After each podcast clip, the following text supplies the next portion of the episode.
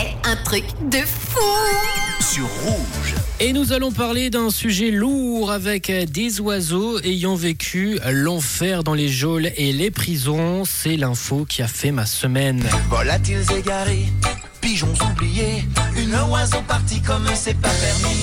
Les oiseaux dans les grands magasins. On va donc parler de Piaf en prison avec l'association de la protection des animaux qui a soufflé un ouf de soulagement. Je vous explique.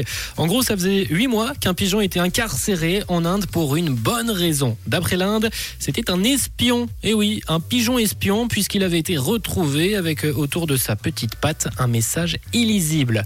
Ni une ni deux, ça, ça va en tôle. Après donc 8 mois de détention et une enquête interminable pour la famille du pigeon, eh ben, il est désormais libre. Le pigeon a été blanchi pour notre plus grand plaisir. Bon, si l'info fait un peu rire ici, faut quand même savoir qu'il y a deux ans, un autre pigeon, un cousin, je pense, avait été mis en prison après avoir été euh, intercepté près de la frontière pakistanaise et lui portait un message lisible et c'était un message menaçant à l'endroit même où était le premier ministre Narendra Modi. Voilà, Maintenant, quand vous allez voir des, pigeons pas en forme forme à la gare, pensez-y, hein, peut-être qu'ils viennent de vivre une dure soirée en garde à vue.